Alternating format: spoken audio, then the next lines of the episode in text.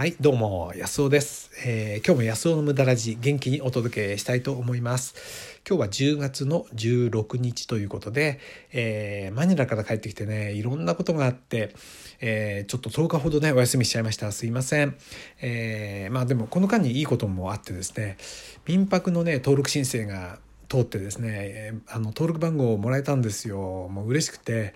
これでね、また5ヶ月ぶりぐらいの民民泊、えー再開ですね、まあ、どんな人が来るか。これお金だけじゃないですよ。本当面白くて、えーどんな人がね世界中からやってくるか。また、えーこちらこちらでねあのその状況もね報告したいなと思ってますね。もしね民泊やりたいなっていう人がいたらね僕ぜひやり方どうやって申請するかもね教えてあげたいなと思ってるんですよね。うんあのねやっぱり絶対やるといいですよこれ。あのね。えー借家でもできますからねあのオーナーの許可があれば OK なわけですから、えーぜひねやってみるといいと思います。で今日はですねアートについてお話ししたいと思うんですよ。喜びの美滅びの美ということで、えーまあねどんな話が出てくるかお楽しみに。はいということで喜びの美滅びの美ということなんですけどこれはね僕の言葉じゃなくて殿村吉之助さんというね民芸運動を、えー結構ね日本で中心になってやった、えー人物でね。であの倉敷の民芸館倉敷ってご存知ですよね？あの古い町並みがある。あそこに民芸館ってあるんですけどそこの館長さんをされてた方でもう亡くなってますけどえっ、とね亡くなった時は朝日新聞にねもう一面に大きく、えー、殿村吉之助さんの特集が出ましたね。多分ネットで検索すればすぐ出てくると思うんですけどね。であ、まあ、この方とね僕出会ってですねあたまたまね友達のおじいさんだったんですよ。で友達からその自分のおじいさんの話を聞いてねえそのおじいさんっていうか人ってすごいんじゃないの？と思ってですね。あのそれでねわざわざその倉敷まで会いに行ったんですよ。倉敷って別に興味なかったんですけどね。そしたら美観地区っていうあの、えー古い町並みね行った方も多いと思うんですけどもあそこにひときわね綺麗なその、えー民芸館というのがあってね。でその殿村さんのお宅はその反対側にあるそのちょうど向かい側にあるね古い商家のまたこれが素敵な家でですねそこに行ってお話を伺ったんですよね。うん、でこれがね本当に僕のねその美美美的感覚ってものをすごくねこうはっきりさせてくれたっていうねまあ本当にすごい出会いだったんですよね。で僕前からねそのなんていうかなきらびやかなもんってあんまり好きじゃなくてあの金金縁のその金で塗ったようなすごい難しいもんだとかね。なんていうかな。シャンデリアみたいな豪華なあの観光バスのがねシャンデリアでキラキラしてるみたいなのってねなんか気持ち悪いなって思ってですね。でもこれって何なんだろう。そういうものよりはどっちかっていうとシンプルなえー本当に飾り気がないようなものが僕は好きでですね。茶碗だとかお皿とかにしてもね。まあそういうのだったんですよ。服とかにしてもそうですしね。で、まあ、そういうことをただ言語化できなかったんですよねところがこの殿村吉之助さんはその、まあ、民芸運動っていうものを通して彼の独自の美術観っていうかなあの、えー美的感覚を言語化してたんですよね。でそれは働き者の美しさが喜びの美なんだと。働くためにつまりも人の世をなすために、え作られた造形ってものこそが美しくてそして自分をよく見せるために作った造形ってものが滅びの美なんだということを言ってたんですよね。例えば、えー農民が使うような農機具だとかしょいかごだとかあとはその毎日使う食器だなんていうのはその飾り足してもしょうがないすぐ欠けちゃいますしね手に馴染みやすかったりその丈夫だったりそして軽かったりね、で作るのもそんなに手が込まなくって、えー大量に作ることができるそして、えー確実なその質でできてるしっかりした質でできてると毎日の用をなすためにね、えー使える、まあ、こういうものが美しいんだって言うんですよ。でそう思って納得で前からね例えばそのシャツにしても白のね、えこうシャツだとかそれからそのジーンズデニムのね青いジーンズなんて綺麗だなと思うわけですよね。えそういうものがあ言語化するとそういうことなのかと思ってねまあ僕はねすごく納得したんですよ。で民芸館の中も見てですね本当に綺麗でその用即美っていうんですよね用をなすためににできたものがそのことが美しいんだっていうわけなんですよね。でこれはその人間にと対しても同じなんだっていうわけなんですよ。であの人間がねあのなんていうかな人のために働いている。何かのために働いている人間ってのは美しい。もうそれだけで美しいと。子供を一生懸命育ててる、え、何か目の前の仕事に没頭してる。これこそ人間の美しさだと。そしてどう見られるかのために、え、着飾っている状態。どう見られるかっていうことだけ意識している状態がその、えー、醜いものだと。滅びの美なんだってことを言っててね。本当に確かにそうだなと思ってそのかっこつけてないかっこよさってあるじゃないですか。ね、それからかっこつけてるみっともなさってあるじゃないですか、まあ、そういうものをね、えー、やって僕の生き方とかその美的感覚ってものにねすごく影響を与えたんですよね。で、えー、僕は倉敷まで会いに行ってその話を聞いてねもう本当に感動して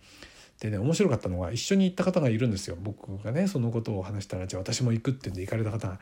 一緒にいるんですけども、うん、2人のね僕女性と行ったんですよね。僕より、えー、年の上の方なんですけどで1人の方はねまあ、えー、2人ともね、えー、綺麗な女性なんですけども1人の方はそのデニムのジャケット着てってですね。そしてそのデニムのジャケットにはラメが入ってたのキラキラキラキラっていうこうなんていうかな。はい、えー、左桜みたいなね。そしたらそのね吉之助さんがそれを見た瞬間にねあらせっかくのねあの美人がねべっぴんさんがこのねあの汚いもの着てたら台無しだからすぐこれはねゴミ屋さんで捨ててきなさいって 言ったんですよね。それがねでも品よくあのねその人を落としこうね貶めないで、えー、言ったんでねなんかすごく優しさも感じましたけどね。僕のね友達なんかはその子供の頃ねゴム草履を履いて買ってもらってねやっと親に頼んで買ってもらってで花柄がついてるねそのゴム草履を買って楽しくて楽しみで。でちょっと出かけて帰ってきたらゴム草履にねこう花がついてるわけですよ。あの鼻緒のところにね。でそれが、えー、可愛いと思ってたのに帰ってきたらおじいちゃんにねもぎ取られて。で泣いてたらあれはねあの汚いもんだから捨てといたよ切って捨てといたとちぎって捨てといたと。でお前のね足とその草履が一番綺麗なんだからそんなものはいらないんだって言ったんですって。まあ孫にとってショックですよね。もうそんなことは分かんないわけで。だけどねそれがねやっぱりこう彼女の美的感覚を作っているんじゃないかなとか思うんですよね。うん。この人はね面白かったですよ本当に。会った瞬間にねバッハのねあの話をしてバッハのねこう譜面にはね楽譜には必ずねその主の栄光のためにと。そのねやっぱり何かの栄光のためにやったものって美しいんだって言うんですよ。その何かの、えー、ためにやったものってはね。自分のためにってなったものはそのねま、あのなんていうの？自分がどう見られるかのためにねやったものっていうのはろくなもんじゃないんだっていうねことを言っててですね。なるほどなーってすごく思ったんですよね。まあ、僕は本当に感動して。でねあの帰ってきたらあのうちにね本が届いて「喜びの美滅びの美」というねまあその殿村吉之助さんがしかもねサイン入りで書いてくれて僕の友達曰くそのサインなんてめったにしないんだそうですよ。でそれをねサイン入りで書いたんでよっぽど僕のことを気に入ってくれたんだろうっていうことでしたね。そしてあのお弟子さんが住み込みでいるんですけどもまあそのお弟子さんにね僕の話をしてたと。あの僕の手紙をね僕がお礼の手紙を書いたらそしたらそのことを読んでくださったということで僕がそのシャンデリアのことやいろんなことを書いたわけですよね。そしたらまさにそうだということを言ってたっていうんでまあすごい素敵な出会いでねもう今から20年も前かな。うん随分ももっと前かもしれないですね、えー、30年25年ぐらい前のことでしょうかね、まあ、もちろんもうね、えー、亡くなられて今うん倉敷の民芸館どうなってるか分かんないですけどきっとねあの時の美しさ、えー、保っているんじゃないかなと思うんですね。ぜひ行かれたらえー、こう中に書いてあるもんだとかね、え、読んでもらって吉之助さんもきっと文字がね、えー、その時書いてありましたから書いてあるんじゃないかなと思いますそしてその向かいにあるね今も商館あるかなこの川の反対側にあるねそこが後の分ラッケでね素敵なその中も見せていただいてまあ何から何まで木の板そしてタンス？うね。湯飲み？綺麗でしたよね。で NHK が来ててですねちょうどね、えー、で自分にフォーカスするんだったら私は番組を断ると。本当に、えー、価値があるのはその、えー、こういうね働き者の者たちの案であって自分はそこにほんのちょっとね、えー、仕事をしてるだけのもんなんだっていうことでね自分にフォーカスするんだったらあの番組はダメだと。えいうことでなんかね番組の賞の承諾受けたらしいですけどねまあそういうことなんです、まあ、今でも思い出すのはねだから美しさっていうとね僕に思うのはやっぱりそういう何て言うかな喜びの美えー、何かの役に立てるための造形とかっていうものがねやっぱりいいなと思いますよね。うん自然というのはすごいですよね。そうなると自然というのは美しく見られようと思わず美しいんですもんね。で動物っていうのは可愛いと思われなくても可愛かったりとかね、まあ、するっていうのは不思議だなと思います。えー、っていうね今日は「喜びの美滅びの美」というお話でした。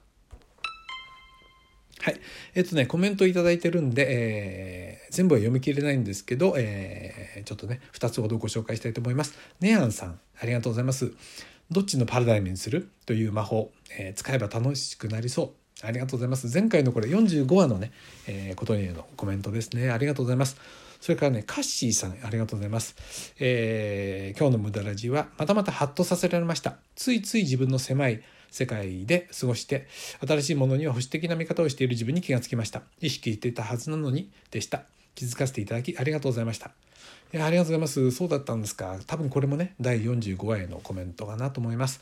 えー、嬉しいです。コメントいただきますとね。はい。ということで、えー、またねえー、安尾の無駄ラジ、えー、最後まで今日もね聞いていただいてありがとうございました。また次回お楽しみに。どうも野草でした。